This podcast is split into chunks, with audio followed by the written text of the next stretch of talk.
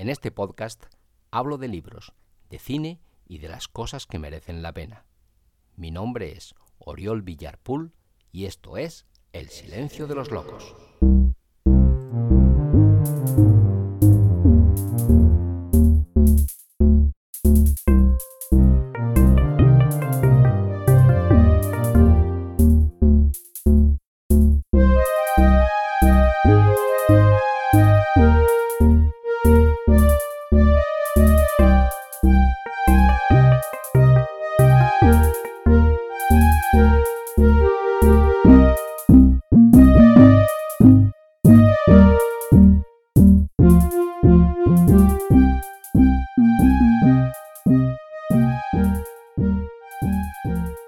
Hola, hola, hola. Sé bienvenida, sé bienvenido a un nuevo episodio de este tu podcast titulado El silencio de los locos.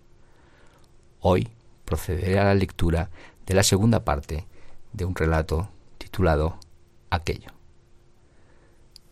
En el episodio de hoy continuará la pesadilla de Marcos y la angustia de Agustín. Si no has leído la primera parte, te recomiendo que lo hagas ahora mismo, antes de continuar. En esa primera parte, Marcos comienza una exploración hacia lo desconocido. Esta le sacará de su modorra de sobremesa para sumirlo en una situación desesperada, poblada por unos personajes protagonistas desquiciados y un final no menos esquizoide. Si piensas que la primera parte de aquello ya había sido suficiente, te aseguro que en las líneas que siguen a esta introducción podrás comprobar que no era así. Sirvan estas palabras para introducirte, querido lector, en un desbarro que estimo muy oportuno. Vivimos en unos tiempos en los que no puede decirse nada en público que en privado resulta natural. Unos tiempos en los que todos nos ofendemos por todo, en los que el respeto a los demás no es más que una falacia para la imposición de algunos criterios sobre otros en nombre de la libertad y los derechos. Cuando es precisamente eso lo que estas actitudes vulneran sistemáticamente se puede decir algo sobre alguien, por muy estúpido o desagradable que esto sea, sin elevarlo a la categoría de sentencia universal y llevada al santo oficio. Si te ofenden mis palabras, lo siento de veras, nada más lejos de mi intención, pero me reafirmo en la opinión de que se puede pertenecer a cualquier colectivo, sea del tipo que sea, y no por eso se está exento de ser un verdadero gilipollas. Ahí queda eso. Así que vamos con la segunda parte de aquello. ¡Ayuda! ¿Es que este tío no sabe decir otra cosa? dijo Marcos reprimiendo un exabrupto mientras sopesaba la artillería de la que disponía. La tarjeta de crédito se partió en dos trozos al primer intento. ¡Putos bancos! ¡Ayuda! Ya voy, ya voy, no te impacientes, suplicó Marcos mientras intentaba hacer saltar el bombín de la cerradura con un destornillador del todo a cien. ¡Ayuda! Que ya voy, gritó partiendo la herramienta de oferta en dos trozos e inutilizando la cerradura. ¡Ayuda! Ten un poco de paciencia, hombre, que aún no sé cómo entrar. Marcos buscó por el descansillo alguna llave escondida que le permitiese abrir esa maldita puerta. Pensó que aunque Agustín fuese gilipollas, no podía serlo tanto como para no temer una urgencia como esta. Miró bajo el felpudo sobre el marco de la ventana, debajo de las flores de plástico y detrás de la fotografía recuerdo de Lourdes que Agustín colgó en un espacio de la comunidad sin preguntar a nadie y acusando de ateísmo y apostasía a todo aquel que osó abrir la boca. ¿Pero qué estoy haciendo? Aunque encontrase la llave, he roto la cerradura. ¡Ayuda! Aquel grito terminó por sacar a Marcos de sus casillas. Algo tenía que hacer y no estaba dispuesto a dejar pasar un segundo más sin actuar. Observó con atención todo cuanto le rodeaba. Albergaba la esperanza de dar con la idea definitiva que lograra callar a su vecino. ¡Ayuda! El extintor. Marcos creyó encontrar en aquel artefacto contra incendios su última oportunidad para acceder hasta el lugar en donde se hallaba Agustín. ¡Ayuda! ¡Allá voy! No lo dudó, arrancó el extintor de la pared y con las fuerzas que ni él mismo se conocía, golpeó y golpeó hasta que logró bombar la puerta. Arremetió de nuevo hasta que por fin abrió en ella un considerable boquete. Marcos, como el Jack Nicholson del resplandor, se asomó a través de la agrietada madera. La vivienda estaba oscura, como una cueva, y en su interior ahora no se oía nada. Nada de nada. No me extraña, pensó Marcos, exhausto por tanta violencia como había generado. Si está ahí dentro, debe estar aterrorizado.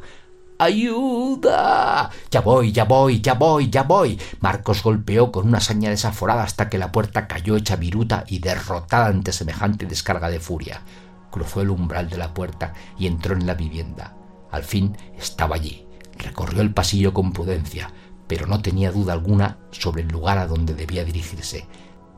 La casa de Agustín estaba justo debajo de la suya y aunque la decoración fuera diferente, si es que se podía llamar así a eso que tenía frente a sus ojos, la distribución era la misma, de modo que allí todo le resultaba a Marcos familiarmente aterrador. ¡Ayuda! Entró en el dormitorio y tras tal cantidad de dificultades, por fin aquello se apareció ante él. Era un amasijo sudoroso, calvo y malhumorado, que, caído de bruces a los pies de la cama, no dejaba de blasfemar. La imagen resultaba del todo patética. Nunca antes había visto Marcos a Agustín sin peluca, y dada la nula simpatía existente entre ambos, el encuentro resultó gélido. Marcos, haciendo un inmenso esfuerzo, consiguió elevar el peso muerto de su vecino hasta la silla de ruedas. Agustín no movió uno solo de sus músculos útiles para ayudarle. Se dejó hacer como si el mundo estuviese en deuda con él. ¿Te encuentras bien? preguntó Marcos, más por romper el hielo que por verdadero interés. ¿Vas a seguir preguntando chorradas durante mucho rato? Dame la peluca y déjame en paz, exigió Agustín, señalando la rata muerta que yacía en el otro extremo de la habitación. Bueno, ¿yo? Anda, chaval, que ya te ha costado llegar, ¿eh? ¿A quién estabas esperando? A MacGyver, muy ejecutivo, muy deportista y mucha hostia, ¿eh? Pero cuando tienes que hacer algo importante te lo tomas con filosofía, ¿eh? Anda, y vete a cagar. Marcos no daba crédito a lo que estaba escuchando. Sabía de sobra que Agustín no era hombre de palabras amables, y mucho menos podían esperarse de él gestos que lo fueran pero de la cortesía a la repugnancia hay un trecho, y aquel espécimen que le insultaba desde su silla de ruedas eléctrica hacía rato que había cruzado la frontera. Marcos apretó su mandíbula para no gritar. Intentaba asimilar los despropósitos de su vecino sin perder la compostura. Entonces Agustín activó el motor de su silla y rodó pasillo arriba, como si la rata de su cabeza hubiese resucitado. Al llegar frente a la destrozada puerta de la calle, frenó en seco y espetó. No pensarás que te vas a ir de rositas después del estropicio que has organizado, ¿eh?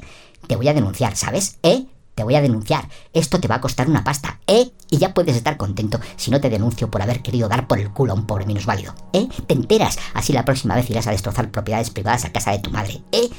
Pero... pero... Marcos no salía de su asombro.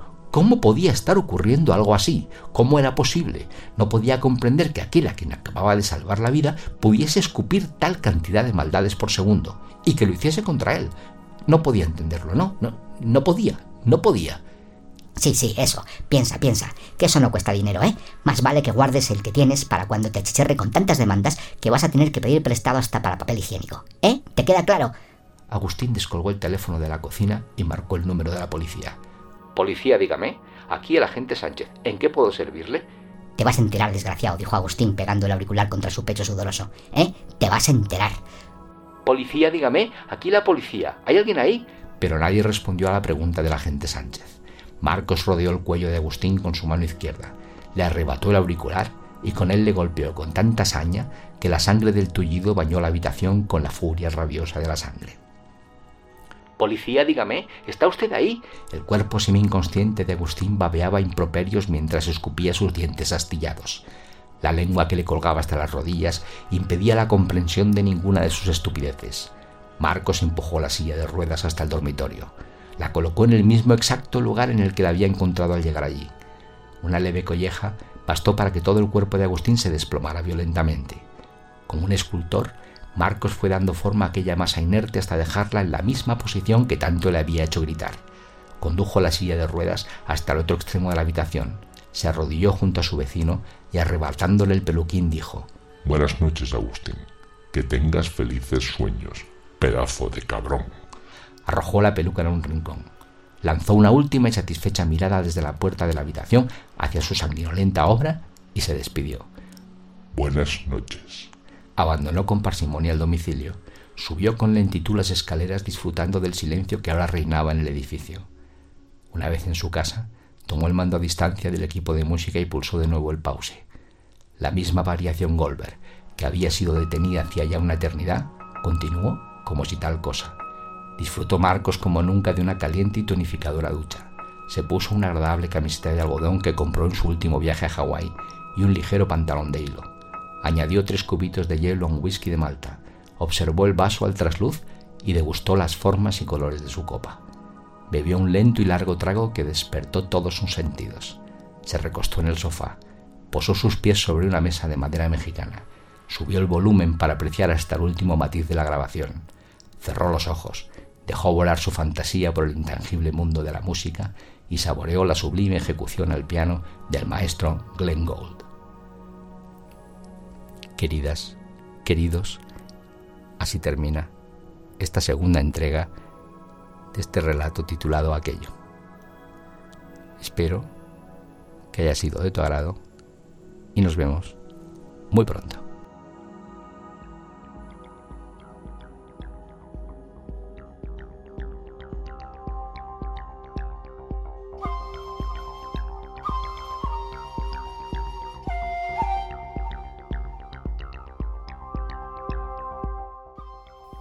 Muchas gracias por haber llegado hasta aquí. Recuerda que si te apetece saber más de mí o conocer mejor lo que escribo, puedes y debes visitar mi web www.oriolvillar.es. Allí encontrarás relatos, poemas, textos teatrales, guiones de cine, artículos y muchas cosas más.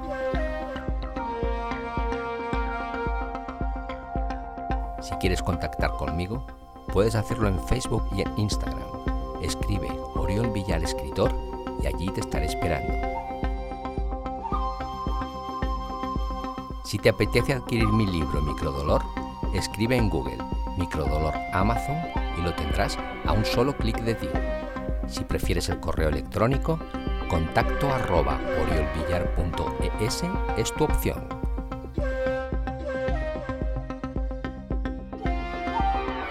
Queridos, queridas, esto ha sido todo por hoy. Espero que el episodio te haya gustado y si así ha sido, compártelo en tus redes sociales para que otros puedan disfrutarlo igual que tú has hecho. Y nunca olvides que la belleza es la otra forma de la verdad.